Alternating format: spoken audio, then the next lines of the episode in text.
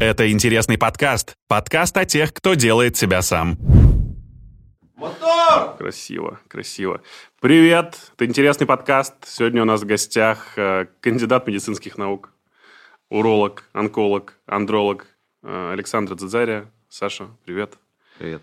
А, ты вообще как, в подштанниках сегодня ветерочек что-то поддувает? Ну, я улице? сейчас в тапках сижу. У меня кроссовки отобрали, тапочки отдали, но они, кстати, удобные. самый первый гость э, в нашем офисе, который решил, что надо соблюдать все правила, надел тапочки. За это тебе большое спасибо, да, за воспитанность. А что насчет подштанников? А штатиках, слушай, я в них не верю. Я, верю. в крепкий иммунитет. Так, и в Потому крепкую мужскую силу. Ну да, потому что все это, это то, что холодом надуло, ничего не надувает холодом. Просто иммунитет садится, когда ты переохлаждаешься. Поэтому имей крепкий иммунитет, и тогда тебе переохлаждение, никакую болезнь под кожу не загонит. У тебя что-то, видимо, сидит, если в тебе ничего не сидит, в тебе ничего и не обострится. Очень просто. Ну, смотри, вот хорошо, а вот эти вот истории с подогревами сидений, ты же приехал на машине, ты наверняка пользуешься А, подогревом. Говорят, что очень вредно. Я сегодня приехал не один, меня мой брательник привез. Он тебя грел. Да, но я выключаю. Мне, во-первых, просто, просто банально это не нравится. Мгм. Во-вторых, это действительно не очень полезно. Но если мы, знаешь, будем углубляться в то, что полезно, не полезно, ну, давай тогда штаны с тобой снимем и будем сидеть без штанов. Вот майки нам нужны, все равно снизу никто не видит, потому что, по идее, яички в мошонке как раз для охлаждения. А ношение трусов, ношение штанов, это все идет в минус. Никто же из животных не носит это. Не носит. А, спорный, конечно, комментарий. Я думаю, что многие профессионалы и люди, которые, ну, в общем-то, являются твоими коллегами, поспорят, увидев этот подкаст. Никто не поспорит, вообще Да? ни одного. Никто не А, поспорит. хорошо, да- давай тогда с э, введения. Я очень долго ждал нашей этой встречи. Я тебе рассказал уже за кадром о том, что э, ровно два года назад я осознанно сходил к урологу. Э, были причины. Э, я был в огромном восторге, потому что человек потратил на меня час своего времени, рассказал мне, как все устроено, где находится простата, из чего она состоит, на что она похожа, на что она влияет и как все взаимодействует между собой. Э, У нас, кстати, если ты обратил внимание, сегодня есть вот такая вот еще штука, на которую, ну, возможно, мы с тобой будем тоже обращать внимание и периодически будем апеллировать. А, Хочется рассказать людям максимально популярно. У меня вот еще с тех времен закрался тот момент и мысль, что нужно сообщить о том, что проверяться не страшно, важно образовываться в плане знания относительно своего же здоровья мужского, ну и, в общем, каким-то образом заняться наверное, большим э, популяризаторством, что ли, медицины, потому что люди чаще всего забивают фиг на здоровье, я думаю, что тебе ли об этом не знать, и стесняются задавать какие-то вопросы. Я сегодня, в общем, буду тем самым рупором, человеком, который задаст стыдные вопросы, и очень надеюсь, что получит на них развернутые ответы. Ну, буду стараться, буду максимально честным. А, Смотри, раз уж я задал тебе вопрос про подштанники, и ты так э, консервативно и категорично на него ответил, давай начнем с самого детства. А, Родители, школа и вообще маленькие мальчики, сегодня будем в основном говорить про э, мужчин, а, они вообще не образованы. Давай на моем примере. Мне в детстве вообще никто не рассказывал, что у меня ниже пояса и для чего мне это надо, и как вообще этим пользоваться. Ты являешься приверженцем того, что родители должны рассказывать мальчику, показывать, говорить, что для чего, и наверняка сохранять какую-то конкретную риторику относительно подачи этой информации? И вообще нужна ли она? Это всегда сложно, это всегда сложно. И мне кажется, было бы правильнее все-таки, раз дети уходят уже в школу, то в школьные года вести sexual education, как в Соединенных Штатах, то есть чтобы это был преподаватель, учитель, который тебе рассказывал, потому что действительно в основном знания, откуда у нас появляется об анатомии, о сексе, откуда взялись дети, ну точно не от родителей чаще всего. Мгм. Чаще всего это узнаем от тех же детей. Да. А те же дети в искаженной форме до нас это доносят. Так пусть это будет э, донесено взрослыми, нежели в таком виде детьми. Ну и я думаю, ты согласишься, что многие взрослые не хотят на эту тему разговаривать со своими детьми. Поэтому ты не сможешь повлиять на каждого родителя, заставить там, э, там, в школу не примем, пока сын не скажет, откуда берутся дети. А вот в школьную программу внести, внести а, почему нет? Почему нет? Да. Причем э, для девочек, для мальчиков, возможно, даже какие-то классы сделать отдельные, то есть чтобы это было не вместе, потому что даже те же ну, месячные, да, женские, дни критические, а многие девочки о них узнают тогда, когда уже по факту они возникли в такой полусуматохе, подбегая к родителям, к маме, тоже, наверное, не очень правильно. Все-таки нужно уметь правильно готовить к определенным моментам, потому что те же э, случайные зачатия, ранний секс, э, отсутствие контрацепции, много подводных камней, которые можно убрать просто банально добавив так называемый секс-education. Ну, если мы говорим про сексуальное образование, то, возможно, его надо вводить не в школах как раз для родителей, которые могут повысить свою квалификацию, научиться говорить с детьми, э, и это будет гораздо более полезно, потому что я вот знаю, я опять же вспоминаю все истории, которые были у нас в школе, у, наверное, только 5% мальчиков э, папы занимались, ну, то есть они просвещали их, для чего у тебя тут есть член, что надо открывать головку под водой, что вот эти вот все детали, они очень важны, и они, ну, не то что проговариваются, они прям вот на практическом методе показываются мальчику, и он уже потом взрослеет и ну, понимает, что к чему. Э, бесспорно. Я не говорю, что родители должны полностью отстраниться и не заниматься детьми совсем и сказать, что вопросы есть, все к учителю. Как мыть половой член, пожалуйста, все к учителю. Нет, э, это должно быть взаимодополняемое обучение. То есть какую-то часть должен обязательно брать на себя родитель, ну, потому что не будет посторонний мужчина, да это нельзя, и куча, я думаю, будет вопросов юридического аспекта, если какой-то посторонний дядька будет рассказывать, как вставлять тампон, либо как э, открывать крайнюю плоть, проверять. Поэтому какие-то теоретические вещи банально объяснять в школе, учить детей – и когда ребенок, уже имея какие-то знания, будет приходить и у папы спрашивать, папа, а правда ли, что вот так?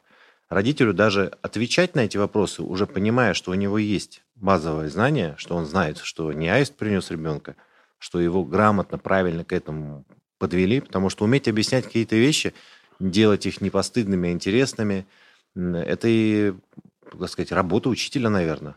Не только ты же не сможешь учить детей, не будучи преподавателем. Это будет тебе даваться сложнее, с гораздо большими стараниями, и для детей это будет сложнее. Конечно. Поэтому я не сторонник, конечно, что все на школу, но родители, они должны быть в дополнение. Вот в этом плане я сторонник все-таки. Может быть, на мой ответ повлияло то, что я из кавказской семьи, да, и у нас про это вообще не говорят. У вас супер табуировано все было, да? Супер табуировано. Ну вот если в таком формате, я просто на себя это переложил, в моем детстве это было, мне было бы гораздо проще. Обрезание э, с самого молодого возраста, да, вообще, в общем, младенцев очень многих. Давай сейчас не про религиозные какие-то вещи говорить, а именно про физиологические. Э, их оперируют и делают им обрезание. В чем плюсы, в чем минусы э, этого процесса, этой операции? Расскажи. Слушай, расскажу про то еще заодно, про то, о чем не говорят. Вот тут сидит мой Астамур друг. И он знает, что я ему, наверное, за этот месяц двоих или троих детей фотографии прислал, которых э, в младенчестве обрезали неправильно, и они ищут врача, который сможет хоть что-то сделать. Это же так, где отрезали головки при обрезании. А, то есть так, я да. читал об этом на форумах. Да. Огромное количество говорят, что... ятрогении. Очень большое количество. Я тебе могу потом показать. У меня есть эти фотографии. Ты представляешь, да, жизнь этого ребенка, когда ему при обрезании отрезают головку. И что с этим делать дальше? Вот вопрос, человек взрослеет, и что происходит? Ничего хорошего. Если ты думаешь, что можно заменить или сделать лучше, чем было э, дано природой, ну, скорее всего, это будет инвалид. То есть mm. нормальной половой жизни там можно забыть. Это будет ну, какое-то подобие полового члена, но не нормальный половой член. Либо это будет хотя бы орган, через который он сможет нормально мочиться, но не жить половой жизнью. Ну, вот эту часть уберем. Да, рассмотрим вариант, что все сделали хорошо, правильно не мула это делал, а делал врач. И не золой присыпал, как сейчас говорят, а действительно вот в правильных, в хороших условиях. Тогда, возможно, мы вот от этих, а, в том числе домашних обрезаний, которые часто практикуют, не врачи, они непонятно кто приходит домой, там, потому что он еще там 20 детей обрезал, ему доверяют здоровье своего ребенка. Говорят, что делать обрезание человеку в возрасте гораздо более трудно и проблемно, ну, то есть, Смотри, чем младенцу. У детей заживает все лучше но у взрослых у тебя больше тканей и сложнее э, напортачить. Так, что ну, ты взрослому головку не отрежешь. Вот если ты, ты даже будешь стараться, головку ты взрослому не отрежешь. Ну, ты рассказываешь, у меня прямо... Мурашки? Да, все да. сжимается внутри. Даже мне, хотя я человек закаленный, но когда я вижу что-то, вот, что подобного рода с детьми происходит, меня, конечно, тоже оторопь берет. Ну, уберем, да, поговорим о том, полезно, не полезно. Да. А, я думаю, что те случаи, когда это делается по религиозным соображениям, об этом вообще не нужно говорить. Это выбор людей, да, кто-то кольца на шее носит, кто-то крайнюю плоть убирает. Это убираем. Рассмотрим э, медицинские показания и противопоказания. Правильно? Преимущество действительно есть. Потому что входные ворота для инфекции – это всегда слизистая. Чем меньше слизистой, тем меньше шанс, что с ней что-то будет не так. Это воспалительные все изменения, травмы, микротравмы, которые тоже являются источниками вхождения там, вирусных, допустим, инфекций. И помимо этого гигиена. Смегма не скапливается. И вопрос же не только в запахе. Допустим, чтобы ты понимал, у обрезанных мужчин шанс у партнерши, что разовьется рак шейки матки, примерно на 25-30% ниже. Потому что если у них половая жизнь э, не в контрацептивах барьерных. Потому что смегма является канцерогеном для шейки матки. Ну, это простой правильно. Ну, в общем, пример. другой по факту раздражающей средой, правильно? Ну, можно так сказать, угу. да. Второе, заразиться, допустим, ну, как, я не знаю, как, ну, любую, не будем озвучить, но какой-нибудь половой инфекцией, именно истинной, настоящей половой инфекцией, тебе будет сложнее, если ты обрезан. Допустим, возьмем даже вирус иммунодефицита человека. Заразиться ВИЧ человеку, который обрезан, сложнее, нежели тому, который не обрезан. Рак полового члена – это такой, наверное, такой самый страшный недуг. Да, о котором что-то вообще очень мало кто говорит. Как, как это может произойти вообще вкратце? Что ну, это такое? Как это клинически выглядит? Ну, появляется какая-то язвочка. Человек ходит, думает, сейчас пройдет. Она небольшая, не болит. Это как рак кожи? Ну, почти, да. В принципе, это же кожа, это кожа, кожа полового члена, рак кожи полового члена. Она потихонечку увеличивается, бывает даже вначале они растут медленно, там, в зависимости от вида злокачественного новообразования. То есть бывают очень агрессивные, прям они там растут прям по дням, а бывают mm. очень медленно растущие опухоли. И так как это не болит, у нас же к врачу почему приходят? Болит, страшно, образован. Ну, у нас очень много э, необразованных людей, у нас очень много, ну, я бы сказал, не бесстрашных, а глупых людей, к сожалению. И тех, которые идут к врачу только когда э, либо орган дико болит, либо он не работает. Поскольку вот ничего из этого не происходит, они приходят к нам очень поздно. Тогда, когда мы либо уже половой член сохранить не можем, либо когда уже стоит вопрос о жизни и смерти. То есть э, бывают операции по полному удалению полового органа? Да, и довольно часто. Либо полное удаление, не просто там головку удаляем, ампутацию производим, а прям экстирпацию полового члена с выводом мочеиспускательного канала на промежность, то есть между мошонкой и анусом. Это мы сейчас говорим про какую возрастную группу? По разным, по-разному. И 35, и 40 лет я удалял, и 50, 60, 70 лет удалял. Но чаще, чаще это 45-50 плюс. Подожди, вот э, мне кажется, что прежде всего в таких случаях человеку нужна, наверное, больше психологическая помощь, чем э, хирургическая. Нет, э, вот в данном случае я не соглашусь. Ему сначала нужно удалить опухоль, потому что счет идет просто иногда на дни. Бывает, оформляет человек квоту, какие-то у него проблемы, там терапевт не дает добро, он ну, пропадает из центра. Мы оформили квоту, ждем его на госпитализацию через неделю. И он через 3-4 месяца объявляется. Ну, почему? То у него там воспаление легких случилось, то у него там по терапии какие-то какие противопоказания, там инфаркт, инсульт случился, и сказали, что оперироваться нельзя. И при этом он к нам не приходит, мы на нем не знаем. Иногда там телефон указывают, просто банально неправ... неправильно, его найти невозможно. И в итоге, когда он к нам приходит, там из небольшой язвочки появляется уже такой гигантский кратер, который уже уничтожил практически две трети полового члена и уже перешел даже на мошонку. В таких случаях даже мошонку приходится удалять, то есть не одним членом это ограничивается. Если ты думаешь, что вот такая вот инвалидизирующая операция приводит к тому, что человек выживает, это не так. Это не так, к сожалению. А, риск рецидива в прогрессии, там, наличие метастазов очень высок у этих пациентов, и прогноз у них очень плохой. Эта опухоль плохо поддается и химиотерапии, и лучевой терапии, и часто иногда даже хирургию нельзя выполнить, потому что рана уже банально не заживет, потому что нельзя удалить в пределах здоровых тканей. Поэтому, да, рак полочелен – это страшный недуг. Многие делают обрезание. Вот если взять, допустим, кому я сделал обрезание в этом году всех, вот, наверное, треть изначально пришла, потому что кто-то там посмотрел мои какие-то видео, там в Ютубе есть э, выступление по рак по члена моей на Конгрессе о том, какие варианты операции я предлагаю, делаю, выполняю, какие-то авторские. Он говорит, я боюсь, я не хочу, у меня у отца был рак. Я говорю, ну, это как бы не связано, это другой рак. Он говорит, я хочу обрезание. Так вот, здесь самое важное. Если вы обрезаны были в детстве, пока вы были маленькие, ну, это не важно, там, 2-3 года или там 5-7 лет, то действительно это хорошая профилактика развития рака кожи полового члена. Если вы обрезание сделали в 45-50, то математическая статистика, медицинская, наглядно показала и доказала то, что профилактикой это являться больше уже не будет.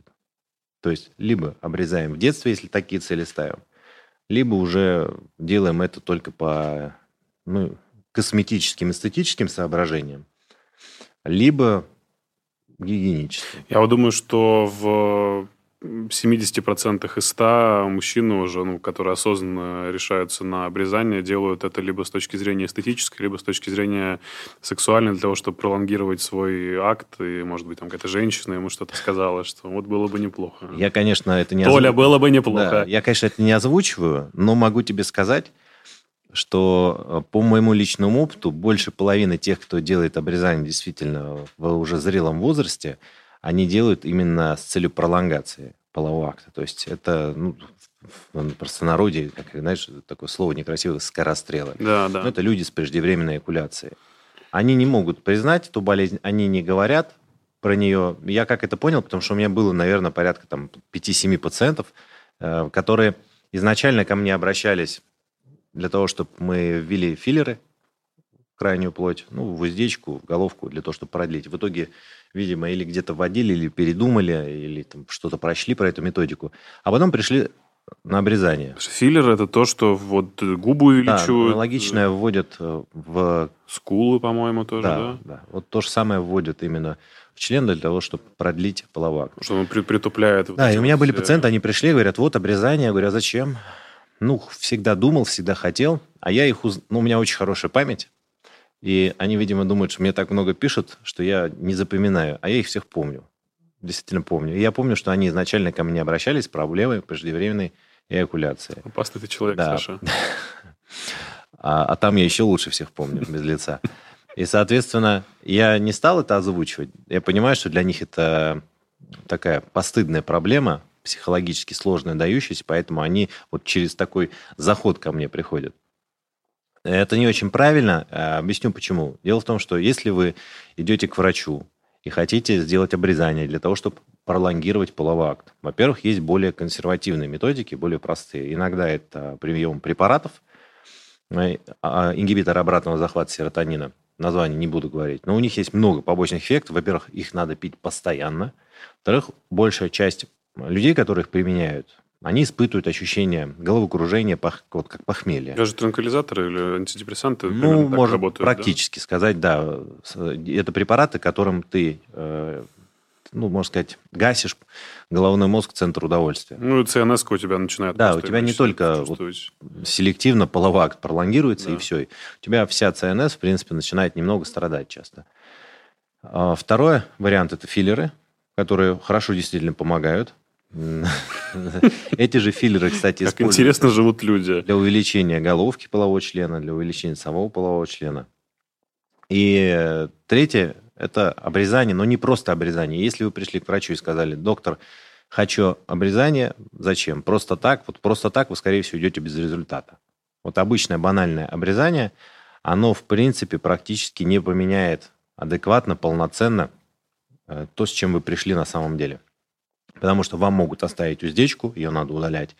Вам могут не выполнять нормальную денервацию, а по-хорошему надо делать и обрезание, и э, денервацию частичную полового члена. То есть пересекать некоторые из тех нервов, которые идут по стволу полового члена к головке.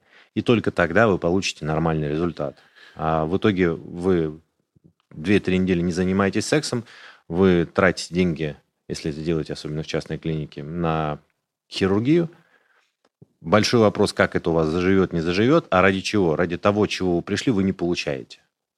То есть вы пришли с преждевременной, ушли с преждевременной эякуляцией. И иногда даже становится хуже. Иногда даже становится хуже. Ты вот сейчас сказал про уздечку, и я вспомнил свой самый страшный школьный загон. Вот этот вот момент, когда ты узнаешь о наличии мастурбации, и она входит ну, прям в твою жизнь как раз и навсегда, а, что может порваться уздечка. Я это так сильно боялся этого. Это просто какой-то кошмар. Она может физически порваться от, э, э от воздействия какого-то... Она может порваться, особенно если она у тебя короткая. И проблема в том, что если ты однажды ее порвал, то часто бывает так, что ты всю жизнь терзал и мучил свой половой член, и ничего с ним не происходило, но стоит тебе один раз надорвать или порвать уздечку, заживает она с появлением рубцовой э, ткани, которая не тянется, и она уже начинает у тебя периодически рваться. Поэтому, если один раз уж порвалось, скорее всего, тебе придется делать либо пластику уздечки, либо обрезание. И в уздечке, знаешь, какой самый большой минус?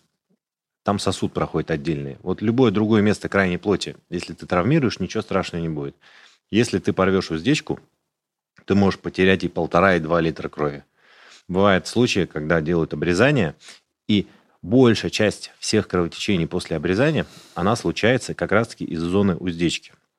Я недавно как раз э, в разговоре со своим коллегой, мой печеный, он рассказывал, как одно из его первых обрезаний, он уехал, говорит, доктор, говорит, что-то у меня штаны мокрые. Он говорит, ну, приезжайте. В общем, он пока приехал, часа два-три прошло, у него штаны были в крови вот ниже колен.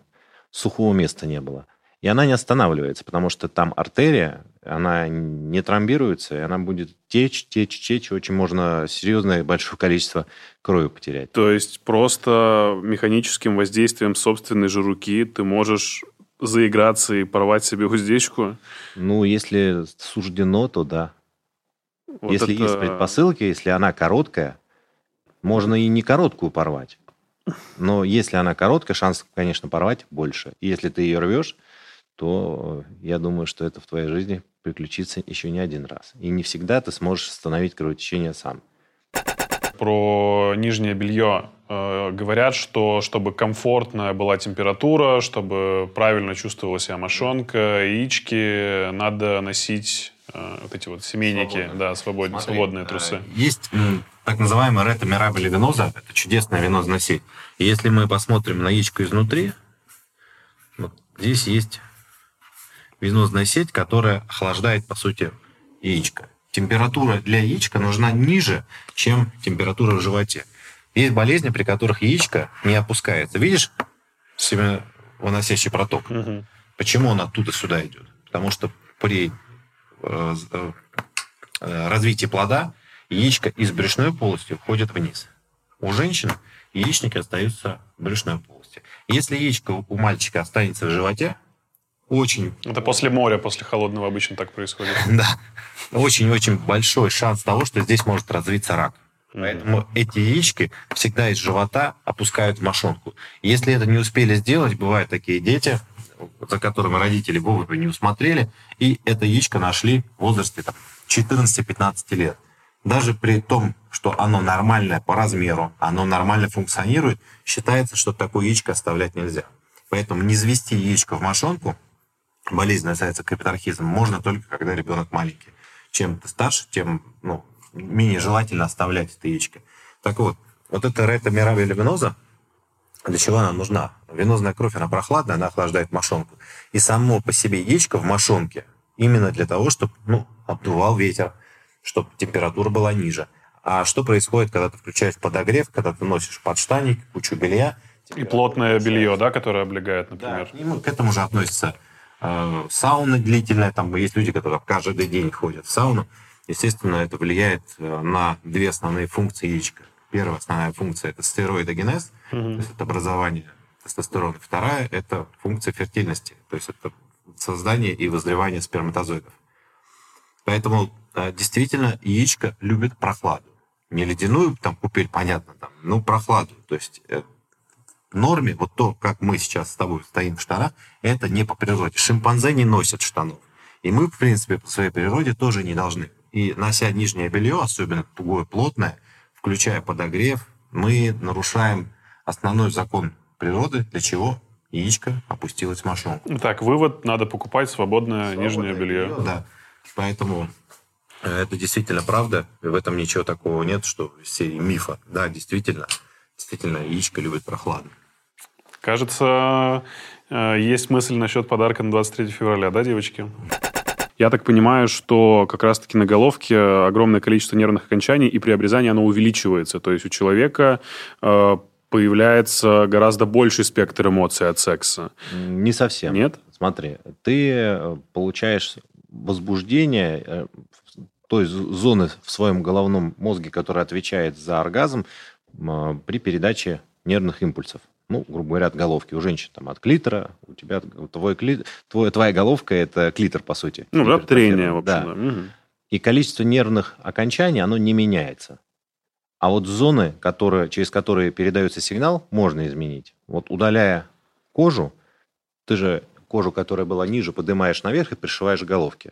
То есть часть просто зоны, которая давала иннервацию, она просто уходит. Она уходит же не просто там кожа, уходит вся подлежащая ткань вместе с нервами, которые вели к этой ткани. Угу. И то есть вот эта зона, там, ну, у всех по-разному, там 2, 3, 4 сантиметра, она просто уходит из иннервации. Это раз. Второе, когда делают обрезание, довольно глубоко обычно выделяют крайнюю плоть. И если ты доходишь до... Почему бывает осложнение при обычном обрезании, когда головка ничего не чувствует? Теряет чувствительность полностью. Потому что если очень глубоко э, выделять, особенно по той части полового члена, вот сверху, грубо говоря, где идут нервы, и делать это, допустим, электрокоагулятором, то можно просто слева направо повредить и пересечь все нервные окончания, все нервные волокна и получить нечувствительный, вот такую почувствительность половой член. Ну, то есть, если я не обрезан, то у меня член гораздо более чувствительный. А, да, потому что он не всегда в контакте с, ну, там, не обязательно влагалищем, а с чем-то когда он у тебя обрезается, от чего притупление происходит? Потому что постоянно идет контакт головки там, с штанами, с трусами, и иногда даже называется гиперкератоз. То есть даже сама поверхность, она выглядит иначе. Если она до этого такая влажная, нежная, розовенькая, то потом бывает, называется гиперкератоз. То ну, это вот минус, кстати, да. Который... Становится более грубый. Угу. То есть от самого секса э, не всегда получается даже получать большее удовольствие. Дело в том, что иногда процесс преждевременной эякуляции он не связан именно с, с твоим половым членом, а он связан с твоей головой. И поэтому придумали так называемый лидокаиновый тест. Когда ты используешь анестетики, и если тебе анестетики помогают, тогда уже можно рассматривать там, обрезание, все остальное. Или там филлеров, инъекция. Но если проблемы психологические, такие пациенты бывают, что не делает с половым членом, он будет кончать. Он кончает просто от двух-трех фрикций. И тут больше психологический компонент важен. И дело не абсолютно в том, что... Или бывает наоборот, человек не может кончить. А, мне почти 30. Резать или не резать? Вот давай сейчас сделаем какой-то понятный вывод для тех, кто, возможно, что-то собирался делать или задумывался о том, для чего ему это надо, как минимум. Я думаю, нет. Резать только по показаниям. В твоем возрасте только по показаниям. Если ты своему ребенку захочешь уменьшить количество болезней, с которыми он сможет столкнуться, то обрезать, когда он маленький. Но обрезать э, только у врача и не делать, мне кажется, это когда он совсем маленький. То есть вот то, что из серии из роддома сразу в обрезальню, это неправильно. Дать надо половому члену немного сформироваться. В возрасте там хотя бы двух-трех лет это делать. Про преждевременную эякуляцию ты сам сказал забавно, да, тебе наблюдать за тем, как меняется состояние человека после того, не, что ну ты ему показываешь? там такая ерунда, я тебе тяжелую артиллерию даже не показывал, а ты уже а... размяк. Слушай, ну, всегда, когда что-то рассказывают про э, половой член, про какие-то воздействия на него, про что-то очень больное, у всех парней сжимается что-то внутри, Потому что ты не можешь это просто не перенять на себя. Это вот... Угу. Так, окей. Про скорострелов. Про людей, которые боятся признаться в том, что что-то не получается, потому что часто это бывает как просто психологическая какая-то история, правильно я понимаю? Первые там два-три раза это неплохо, нормально, если ты с девушкой только начал встречаться, а если это системно, то с этим нужно что-то сделать. Что с этим нужно сделать и из-за чего это возникает? Ну, давай на примере вот гипотетического пациента я тебе разберу. классический вариант, как приходит и как я общаюсь. Давай. Ну, вот приходит и говорит, доктор, слишком быстро, не удовлетворяет. Во-первых, всегда надо спрашивать, быстро это сколько, потому что у некоторых быстро это 10-15 минут, у других быстро это 10-15 секунд. И это принципиальные две разницы. Если ты 15-минутный половой акт считаешь быстрым, и он тебя не устраивает, хотя он сильно выше тех норм и стандартов, которые ну, там, европейское сообщество считает нормой, ну, надо с таким пациентом ну, крайне деликатно общаться, объяснить ему, что это не очень так сказать, нормально, его желание – это больше прихоть. Потому что надо не забывать, что секс, в принципе, природа создала не для удовольствия, не для того, чтобы мы тешили себя, партнершу, получали удовольствие, а это акт, который преследует цель размножения. И довольно мало количества животных, я не помню всех, по-моему, свиньи, по-моему, приматы, по-моему, дельфины, которые занимаются сексом, потому что им это нравится. Все остальные занимаются только для того, чтобы продлить половой акт. И нет такого, что долго-недолго. То есть первая это очередь, э, что я спрашиваю, насколько долго. Для чего вам секс, да? Ну да, то есть я спрашиваю, если я понимаю, что там ему 25 минут мало просто, ну вообще с такими лучше не работать э, пациентами, их больше лучше, наверное, к сексологу отправлять. Потому что ты не переведешь его никак. Ну да, либо исполнять их прихоти, пойти навстречу, потому что есть еще такие вещи, как сексуальная реабилитация, специфичность партнерши, то есть это надо тоже учитывать. Потому что есть э, люди, которые не приходят с преждевременной эякуляцией, говорят, что их все устраивает, у них половой акт там полторы-две минуты. И вот он живет с женой уже там 20 лет, у них все хорошо. И она ему ничего не говорит? На, нет, его все устраивает, ее все устраивает, у них все хорошо. То есть преждевременная эякуляция, она преждевременная для двух партнеров должна быть. И если у, у тебя половой акт занимает минуту, полторы, две, и для тебя это нормально и хорошо, и для твоей партнерши хорошо, зачем это исправлять? И тебя, если все это устраивает. Потому ну, что, как же, а в кино показывают? Потому что меня это, там... ну, его это устраивает. Из-за чего это менять? Потому что меня, как врача, это не устраивает, да мне как-то все равно, сколько он сексом занимается если ему хорошо. Ну, я думаю, что он как раз-таки хочет почувствовать в себе вот эту вот мощь. Все Нет, думают, он приходит сексуальный акт равно время. Он приходит с другой целью. Он пришел показать там э, сужение крайней плоти, допустим. А. То есть другой цели. Но я случайно узнаю, что у него есть преждевременная эякуляция. То есть преждевременная эякуляция, она в первую очередь должна не удовлетворять тебя. Тебя как носителя полового члена. И твою партнершу. Потому что если у вас все хорошо, зачем что-то исправлять? То есть, э, во-первых, понять надо, адекватно ли его запросы. Второе, есть ли проблема. И третье, самое важное, это спросить, когда она появилась.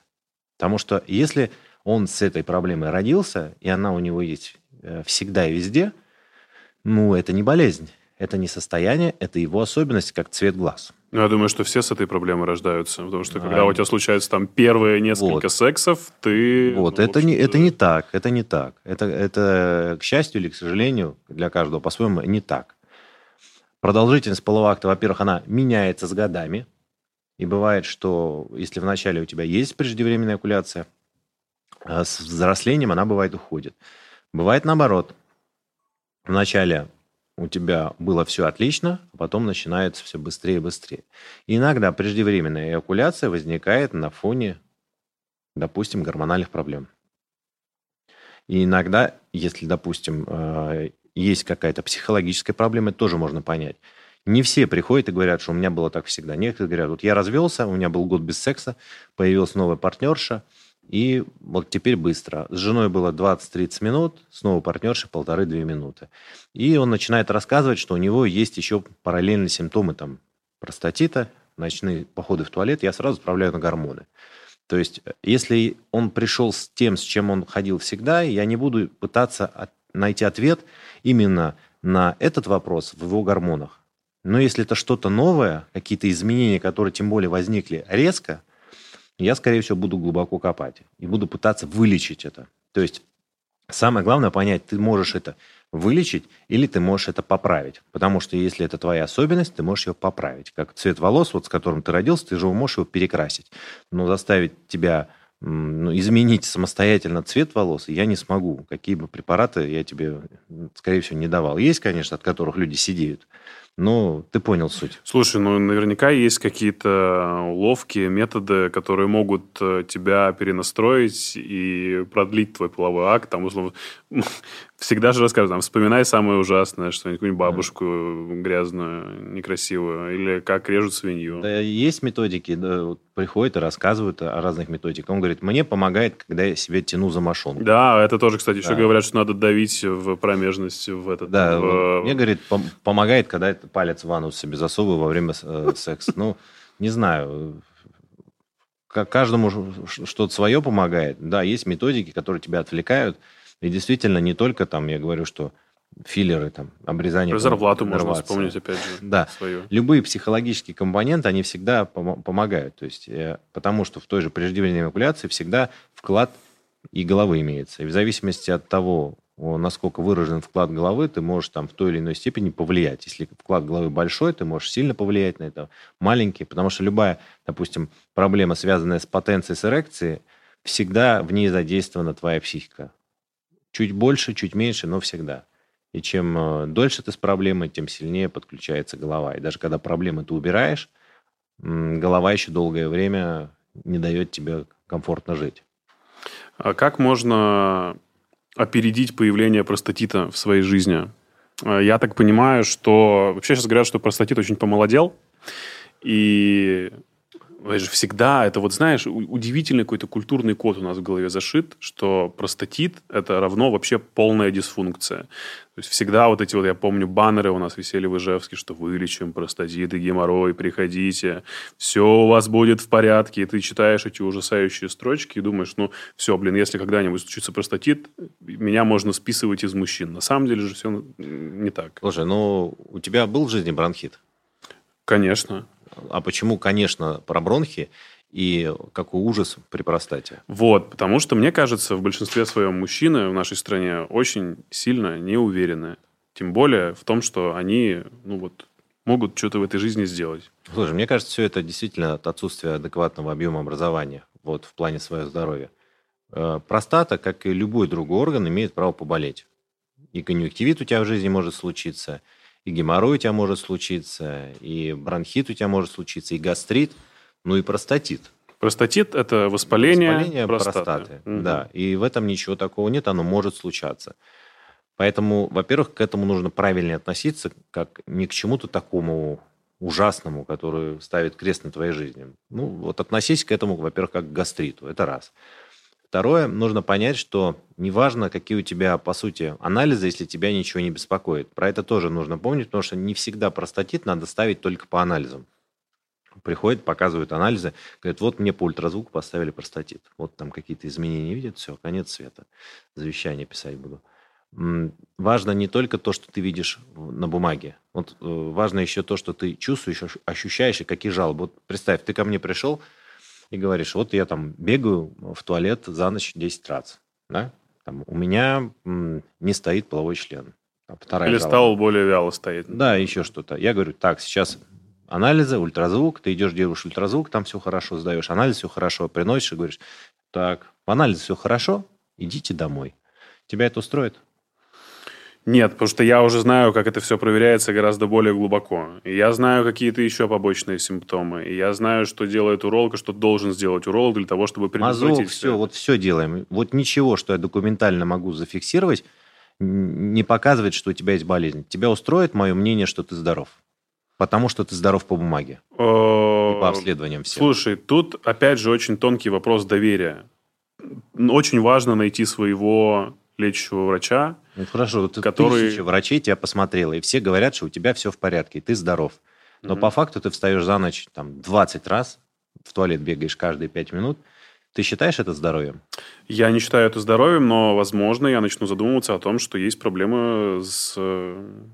И я бегаю в туалет из-за того, что я о чем-то думаю, тревожусь, и, возможно, это связано с нервами, а вовсе не с простатитом. Такое тоже может быть. И часто психологическое ты работает на физиологическое. Ты пришел к психиатру, ты пришел к неврологу, все говорят, ты здоров. Тебя это устроит? Вот тебе консилиум врачей всего мира собрался и говорят, что ты здоров. Ты будешь считать от этого ну, себя здоровым? Слушай, опять же, я это я, я начну копать дальше, я пойду к психотерапевту. Психотерапевт сказал, ты здоров. Дальше. Ну, психотерапевт так быстро не говорит, что ты здоров. Ну, обследовали, вот давайте я сам тебя в угол загоню. Все говорят, что ты здоров. Ты не нашел во всем мире врача, который нашел в тебе хоть одну патологию. Тебя устроит мнение всех врачей мира, что ты здоров, если ты жить не можешь с этим? Э, меня не устроит, потому что я буду дальше долбать Потому и делать почему? практики. Потому что ты считаешь, что ты что-то болен? буду... при- Нет, я... м, навер- Тут вопрос не болезни, а вопрос моего комфорта и спокойного состояния. Это будет меня выводить на поиск э, моего спокойствия. То есть я буду продолжать его искать, значит, через какие-то другие вещи. Через Хорошо, где ты духовные. найдешь ответ? Ну, Вот у тебя не духовная проблема, просто ее не видят вот в тех вещах, которые можно найти. И тебе этой практики М. духовной не помогают. Значит, я буду пробовать что-то другое, буду пересматривать рацион питания. Ты будешь буду- себя считать здоровым человеком? Согласишься ли ты с врачами, которые говорят, что ты здоров? Номинально, да, но внутри я буду думать, что что-то не то все равно. Так значит, важно не только то, что по бумаге был ты здоров, или по ультразвуку ты был здоров или болен, а как это клинически на тебе проявляется, либо не проявляется. Ну, это естественно. Ну, то есть, Это для опять тебя же, естественно. А э, почему тогда неестественным является то, что у тебя все может быть в порядке, а в бумагах может быть все не очень хорошо? Почему обратная сторона может быть неестественная? Почему ты считаешь, что изменение в какую-то сторону плохую, ненормальную, нестандартную сразу тебя делает больным человеком? не всегда это делает меня больным человеком, потому Ну, вот что уже отклонения, ближе отклонения от нормы бывают везде, в крови, в моче, в каль... Всегда. Не бывает идеальных анализов. Теперь ответь, можно ли просто по анализам тогда ставить простатит? Э, Я думаю, что есть ряд манипуляций, которые помимо анализов могут подтвердить, что простатит есть. Без клинических проявлений можно ли ставить, по-твоему, простатит? Без клинических проявлений? Да. Нет. И нужно ли его лечить, если нет клинических проявлений? Нет. Чаще всего нет. Вот это, к сожалению, то, что вбить в голову большей части урологов не получается.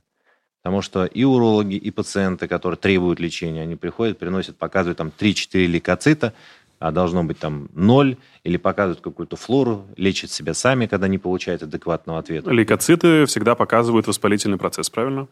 Есть понятие, поня- понятие нормы, понимаешь? И вот, допустим, даже если у тебя есть в моче бактерии, бактерии, их не надо лечить, если они в небольшой концентрации относительно.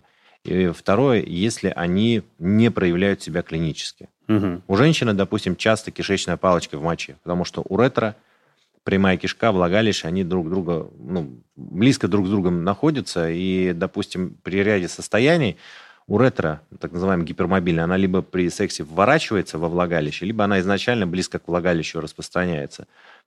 И из-за этого прям- прямая кишка контаминирует, то есть это, что такое контаминирует? Это когда бактерии из прямой кишки попадают во влагалище, потому что рядом банально. И, соответственно, из влагалища эти бактерии тоже могут перемещаться в мочевой пузырь. Ее собственная флора. Только она находится там, где ее в норме не должно быть. И наличие просто этих бактерий э, без каких-либо клинических проявлений воспаления, цистита, пилнефрита не является показанием к тому, чтобы ее, а, лечить, и, б, считать ее больной. Понимаешь? Поэтому самое главное, что ты приходишь к врачу, должен понять, что если тебе ставят врач, ультразвуковист или что-то, он должен написать состояние и дать это на интерпретацию врачу. Он не может писать там, как ультразвуковые признаки э, пилонефрита или хронического простатита. Он должен написать изменения по-хорошему, дать тебе, ты должен прийти с этим к врачу, врач должен с тобой пообщаться, побеседовать, и уже в зависимости от того, что вы видите и как ты себя чувствуешь, ставить диагноз. Скажи, пожалуйста, где находится простата? Вот она, предстательная железа. Она размером как грецкий орех, да? Она разная. То есть, если сейчас у тебя она примерно кубических сантиметров 20-25, Мгм. то если тебе не повезет, у тебя будет гиперплазия, она начнет увеличиваться, то там, к 50 она бывает там, и 80, и 100, и 120. То есть нормальные значения среднего мужчины твоих лет это 30 где-то кубических сантиметров, а вырастает иногда до 200. То есть представляешь, насколько она будет, ну, может вырастать. 30 кубических сантиметров это сколько? Ну, вот, Это то есть, чтоб примерно, ну, вот такая вот она. Понятно. Ну, мгм. Скажи, ее вообще состав, что это такое? Не мы, это не мышца, правильно я понимаю? В разрезе, говорят, похоже на апельсин. По плотности она такая тугоэластическая, она не мягкая, она такая плотненькая, упругая. И по консистенции ее, как раз, кстати, можно судить о том, есть у тебя какая-то болезнь или нет. так называемый ректальный осмотр, а, когда пальцем смотрят через прямую кишку. Видишь, здесь тонкая перегородка. Да. То есть она находится рядом, и когда ты пальцем касаешься, продавливаешь, ты можешь ощупать ее и понять, насколько она плотная. Потому что даже по плотности можно понять, допустим, есть застой, либо нет застоя. Воспалительный процесс. Да. Правая доля мягкая, нормальная, очагов нет. В левой доле плотный каменистый очаг, возможно, рак.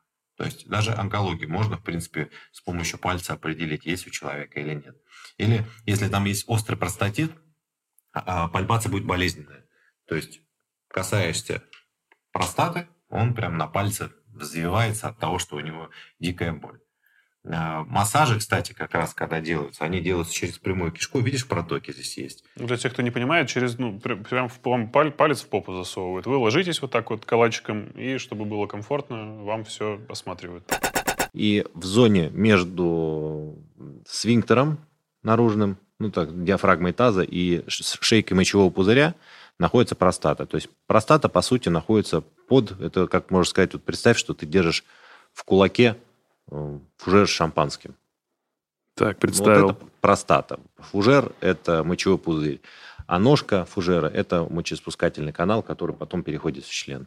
А подножка фужера – это вот диафрагма таза, которая держит мочу. Ну, то есть, э, без фужера шампанское мы не выпьем, правильно я понимаю? Это самый важный инструмент в э, мочеполовой системе мужчины. Ты знаешь, э, без него спокойно живут. И есть методики, когда мы, допустим, выполняем брахитерапию, сжигаем просто всю простату, и люди нормально живут. Да, тогда окей. Для чего нужна простата? Что, какую функцию Образовывать секрет, по сути. Секрет – это то, что создает тебе объем спермы. То, в чем э, твои сперматозоиды живут, то, чем они питаются, пока не вышли, не вышли наружу. То есть, потому что в основном объем окулята, большая часть, это секрет предстательной железы. То есть там нет ничего такого, без, без чего наш организм не выжил бы, или бы не мог бы жить или функционировать. Ну, то есть, если не будет простаты, то не будет спермы, правильно? А... Так все устроено. Ты человек, который живет без простаты, вот он, простат... он кончает просто вот когда чем-то простату пустым. удаляют, э, эякуляция не происходит, потому что с ней удаляются как раз-таки протоки, и пузырьки семенные – это то, где образовывается сперма. То есть она там не образовывается, образовывается сперматозоиды в яичках, в семенниках, но туда они приходят, разбавляются вместе с секретом простаты и при сокращении выбрасываются наружу. Но если удалить человеку простату, он не становится бесплодным, потому что сперматозоиды образуются в яичках, и они оттуда выходят уже дозревшими. Они не меняются уже после выхода из придатка яичка. То есть никаких изменений, по сути, в простате э, они находятся как уже, знаешь, как в барабане револьвера пули. То есть уже пуля есть, она вышла из яичка, так. простата только и выстреливает. А, ну то есть, по сути, это такая мышца, которая помогает нам э, гораздо... Это орган железистый. А он сам по себе в акте эякуляция не участвует. Участвуют в акте эякуляции только семенные пузырьки. Но, по сути, это является частью вот этого органокомплекса. Частью... Ну, разжижает сперму, правильно? То есть секрет разжижает сперму. Создает объем, это раз. Во-вторых, э, семенные пузырьки являются частью, по сути, простаты. Там, поэтому, когда, допустим, делают э, операции по удалению простаты в связи с онкологией, удаляют вместе с семенными пузырьками. А вот выброс спермы, он происходит вот в мочеиспускательный канал через семенной бугорок который находится внутри простаты. Это тоже, в принципе, часть простаты, семенной бугорок. Но если у мужчины нет простаты и нет спермы, это не значит, что он бесплодный. Можно получить сперму напрямую из придатков и сделать ЭКО ему. То есть в плане функционала э, есть многие, говорю, манипуляции, когда, допустим, делают лучевую терапию, сжигают простату. Ее просто нет, она замещена рубцом. Либо делают брахитерапию, когда лечат рак простаты, сжигают также предстательную железу, и там ничего нет. Нервы, которые, допустим, отвечают за эрекцию, они не проходят через простату, они проходят рядом. Поэтому миф откуда пошел, что простата второе сердце мужчины, просто когда удаляют простату, ее удаляют обычно вместе с нервами. Если не нервосберегающая операция происходит, и, конечно, развивается эректильная дисфункция. Плюс часто э, из-за того, что простата удалялась раньше более грубо, Сейчас это крайне редко уже встречается при удалении, что у мужчины недержание мочи. Вопрос не в том, что простата держит мочу, а в том, что сфинктеры страдают при удалении. Иногда удаляется с частью шейки мочевого пузыря, и, соответственно, развивается недержание. Но по факту ни к удержанию мочи, не к репродуктивной, истинной репродуктивной функции она отношения не имеет. То есть она проводник, но именно на твой генетический материал она никаким образом... Поэтому если у тебя простатит, никакого отношения к тому, что у тебя будет больной ребенок, в принципе, это не имеет. Твой ген, генетический материал, он создается, созревает, дозревает и выходит из яичка и придатка яичка, но не из простаты. Простата никак на твой, э, так сказать, семенной материал не влияет. Она влияет на его объем, на состав семенной жидкости. Ну, то есть сперма – это же не только сперматозоид, это такая питательная среда, но не на то, что из себя представляет сперматозоид. А, вот смотри, ну я так понимаю, что когда происходит эякуляция, как раз-таки простата отвечает за вот этот вот э, момент э, усиления удовольствия. То есть она как будто бы добавляет тебе ощущение в малом тазу, от оргазма? Или я что это что-то сам себе придумал? Что здесь? Ты когда ночью спишь, и у тебя, допустим, случались когда-нибудь полюции? Никогда в жизни, кстати, не да, было. Ну, вот у тех, кого случается, у них может отсутствовать напрочь потенция, у них может нет, нет полового члена, потому что им отрезали из-за рака полового члена, либо нет простаты, но оргазм они испытывают. Оргазм – это в первую очередь здесь. Ты можешь его испытывать, даже будучи парализованным ниже шеи и не имея никакой чувствительности внизу а оргазм ты испытывать будешь. А, так, вопрос был про предотвращение, раннее предотвращение простатита. Мы э, должны э, сдавать мазок. Э, как часто и с какого возраста? Ты очень классический гуглер. Вот ты нагуглил и говоришь такие вещи, вот, которые как раз-таки вредят. Мазок – это все такое из каменного века. Не, ну подожди, слушай, всегда ты приходишь к урологу первым делом, он тебя спрашивает, с чем пришли. Потому что большая часть урологов из каменного века. Были ли у вас Нет. какие-то половые партнеры, там, как Нет. часто меняются, давайте возьмем бак посев, давайте сделаем то, Нет. все, пятое, десятое. У нас до, до сих пор большая часть урологов э, на инфекции мазком из, урет, из уретры проверяют. Хотя уже от этого давно все отошли, нормальные врачи без этого проверяют. Ну, как сейчас проверяют? Вот я тебе после эфира скажу. Нет, нет, нет, расскажи сейчас, это очень Банально интересно. сперму сдают на ПЦР. А, Не нужно правда? ничего ковырять. А, прикольно. А, к сожалению, большая часть урологов, как у меня шеф любит говорить, занимаются не лечением пациентов, а тем, что червонцы из задницы выковыривают. А, поэтому на самом В деле... В прямом смысле этого слова. Ну, да, то есть они занимаются не лечением, а зарабатыванием денег. Особенно э, old school, поликлинический. По факту, если взять э, особенно молодых мужчин, 70-80% так называемых простатитов, особенно хронических простатитов, mm. на самом деле это гормональная дисфункция, гормональные дефициты. И лечат они э, гормональную дисфункцию симптоматически. Поэтому эта болезнь не уходит, поэтому эта болезнь с тобой навсегда, и поэтому эта болезнь возвращается. Мужчина приходит с гормональным дефицитом, из-за которого он ночью начинает бегать в туалет, у него проблемы с либидо, с потенцией. Почему простатит часто связывают с импотенцией, с эректильной дисфункцией, хотя никакого отношения по факту он не имеет. Это точно. Потому что это не простатит, потому что у тебя эректильная дисфункция на фоне гормонального дефицита. У тебя гормональный цистит, поэтому ты бегаешь в туалет а лечат простатит. Дают противовоспалительные, дают там препараты умник, которые успокаивают мочевой пузырь. То есть не лечат первую причину. Естественно, болезнь никуда не уходит. Достигается какая-то ремиссия, тебе становится лучше, или там 2-3 месяца проходит, у тебя сама болезнь проходит. Ты выпиваешь 50 грамм водочки да. и все. И э, опять весной возвращаешься, потому что не ушла первая причина. У всех мужчин, особенно молодых, у кого есть клиника простатита, всегда нужно проверять состояние репродуктивной системы в плане гормонального анализа, анализ гормонального профиля.